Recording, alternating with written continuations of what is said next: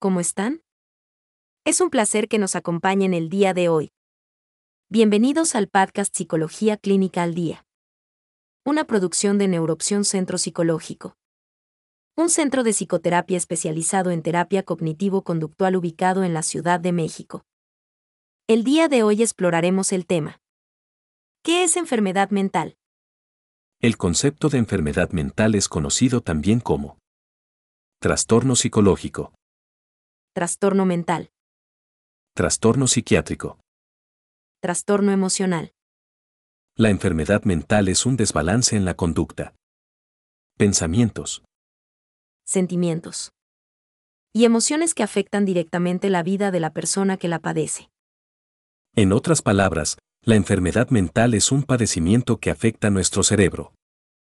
Y podríamos decir nuestra mente que se manifiesta con diferentes síntomas que alteran la conducta, pensamientos y emociones.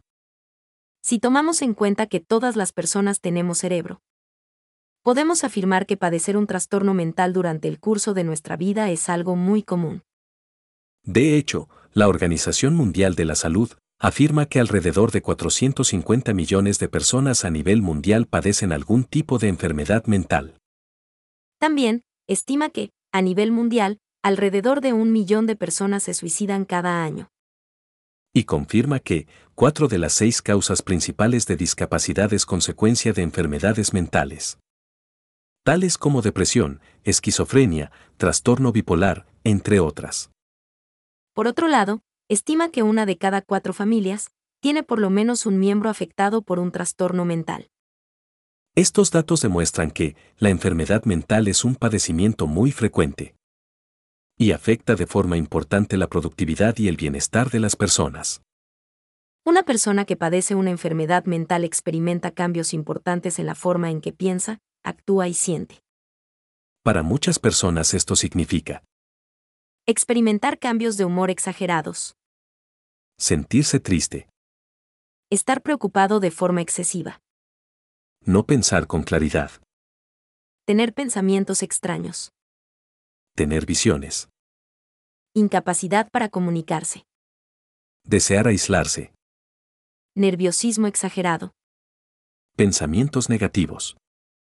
La enfermedad mental se desarrolla por factores sociales, psicológicos, biológicos y experiencias de vida que afectan de forma importante la salud de las personas. Algunas experiencias que afectan y posibilitan el desarrollo de una enfermedad mental son Estrés, problemas de sueño, violencia, experiencias traumáticas, soledad, problemas de pareja, desempleo. economía. Estos son solo algunos ejemplos de experiencias que pueden influir en el desarrollo de una enfermedad mental.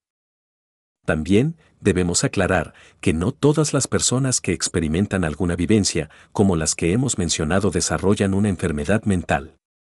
Es decir, no porque una persona experimenta problemas económicos o problemas en sus relaciones sociales.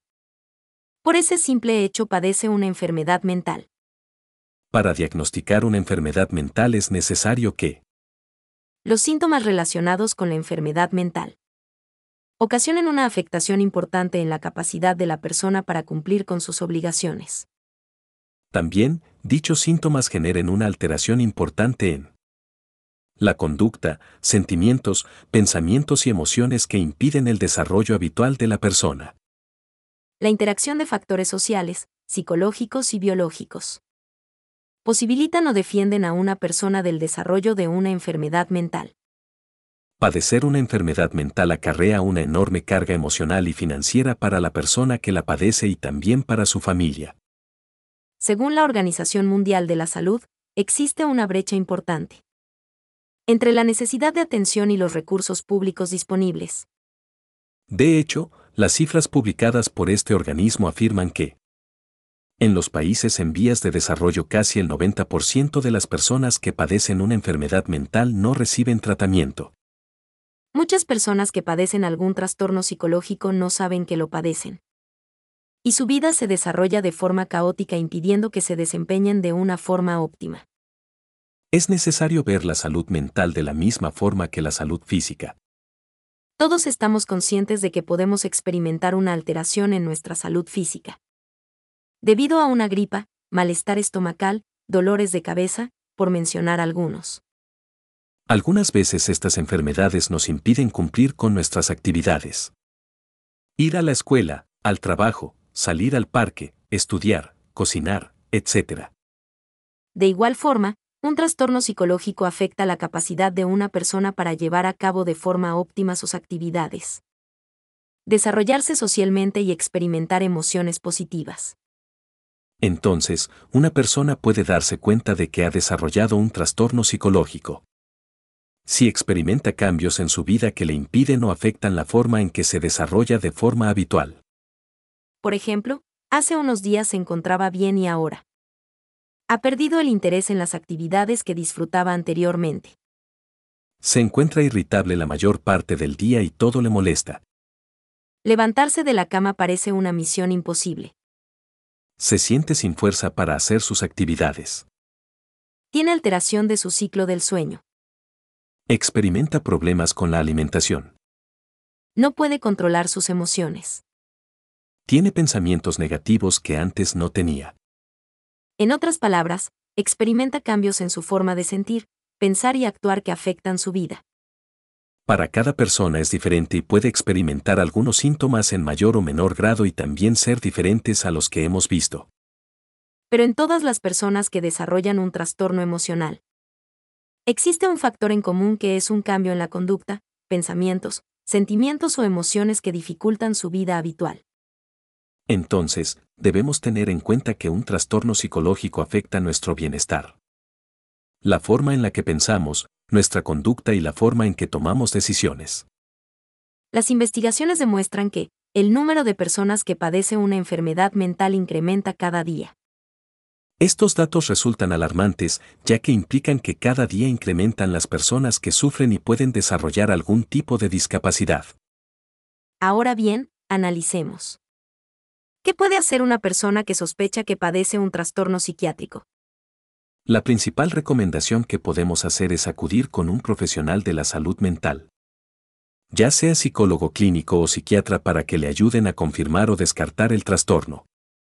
También, hablar con alguna persona de su total confianza puede ayudarle para aclarar sus pensamientos.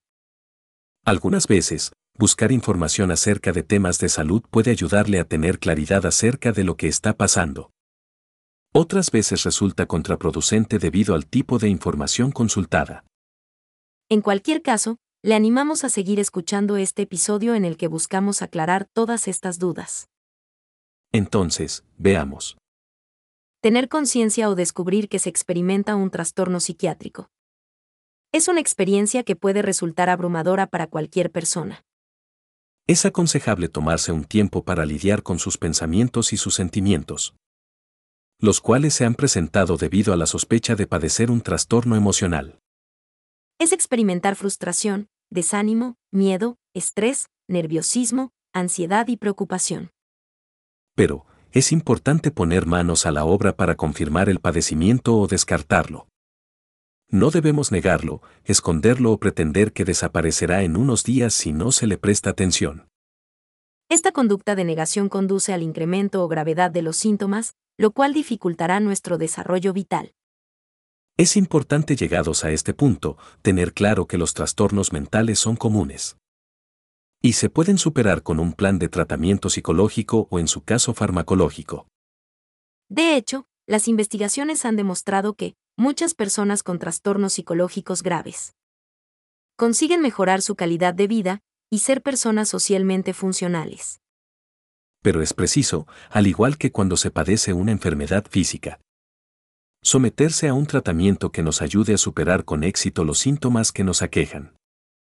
Entonces, le podemos asegurar que su mejor decisión será acudir con un profesional de la salud mental. Ya sea psicólogo clínico o médico psiquiatra, ambos le ayudarán en su diagnóstico. Probablemente se pregunte, ¿necesito acudir con un psicólogo clínico o un médico psiquiatra? En este caso, podemos mencionarle las diferencias entre ambos profesionales.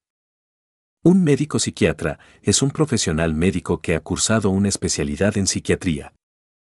En donde ha recibido capacitación para diagnosticar trastornos mentales y ofrecer tratamiento por medio de medicinas o fármacos. Cuando una persona decide acudir al médico psiquiatra, debe considerar que recibirá tratamiento farmacológico, buscando mejorar los síntomas que afectan su calidad de vida.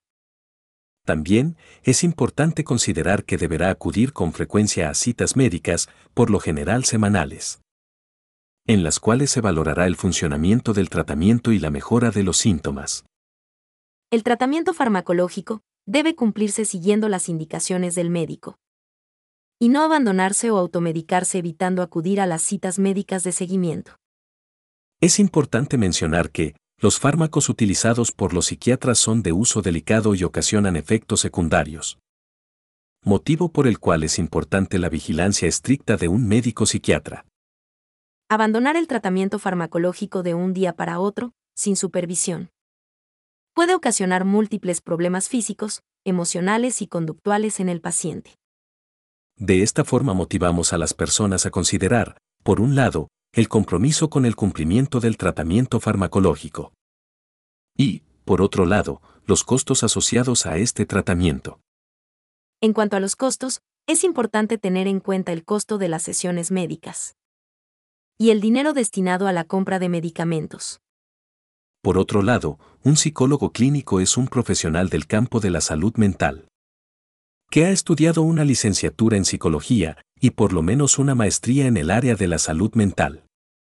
Entonces, la formación del psicólogo clínico lo acredita como un experto para evaluar, tratar y diagnosticar enfermedades mentales. Cuando una persona decide acudir a tratamiento con un psicólogo, debe considerar que este profesional no está capacitado para recetar ningún tipo de medicamento.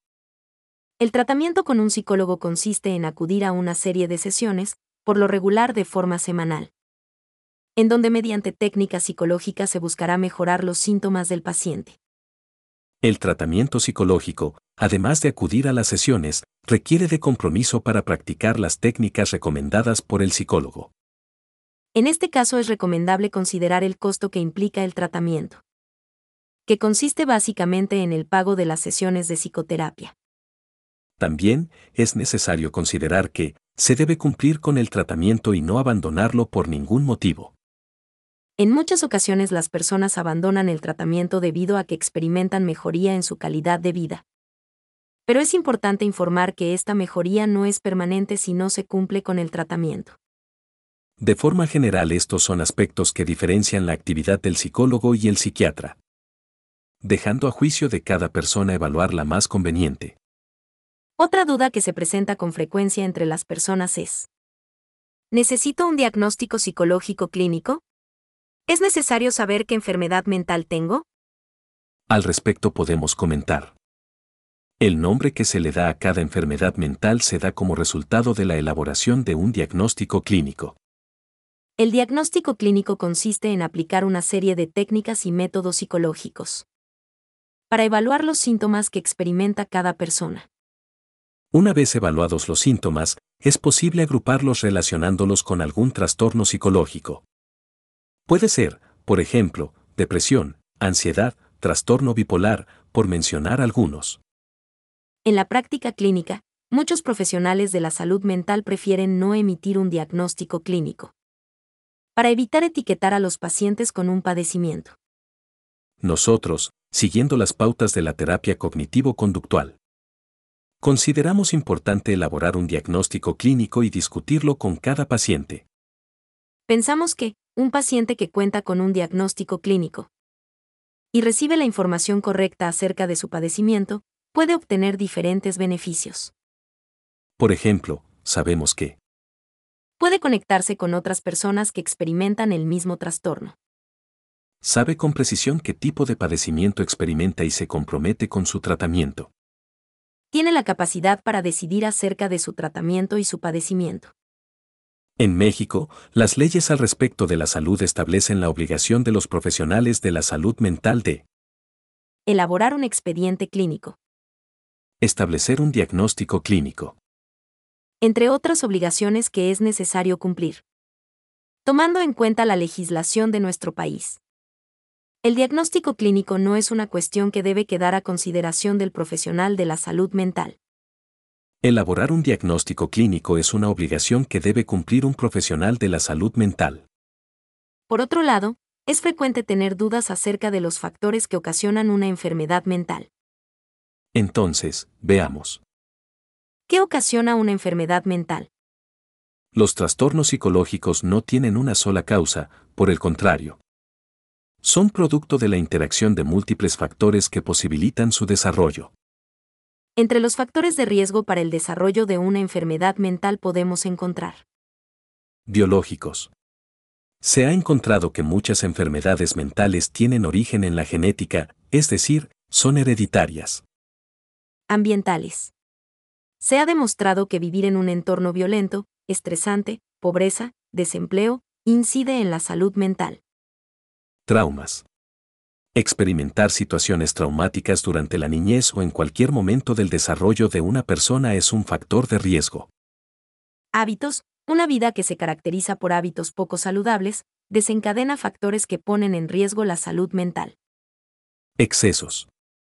Los excesos generan riesgo para la salud física y mental, abuso de drogas, alcohol, desvelarse, situaciones de estrés, etc. En resumen, podemos decir que, los factores psicológicos, sociales y genéticos interactúan posibilitando la afectación de la salud mental. Entonces, sabemos que, sin importar la edad o sexo de las personas, disminuir los factores de riesgo presentes en su estilo de vida disminuye la posibilidad de padecer un trastorno psiquiátrico. De esta forma vamos a concluir con este episodio. Invitamos a las personas que tienen dudas, comentarios o sugerencias acerca del contenido de este episodio a escribirlas en el espacio disponible en la descripción del episodio o en su caso.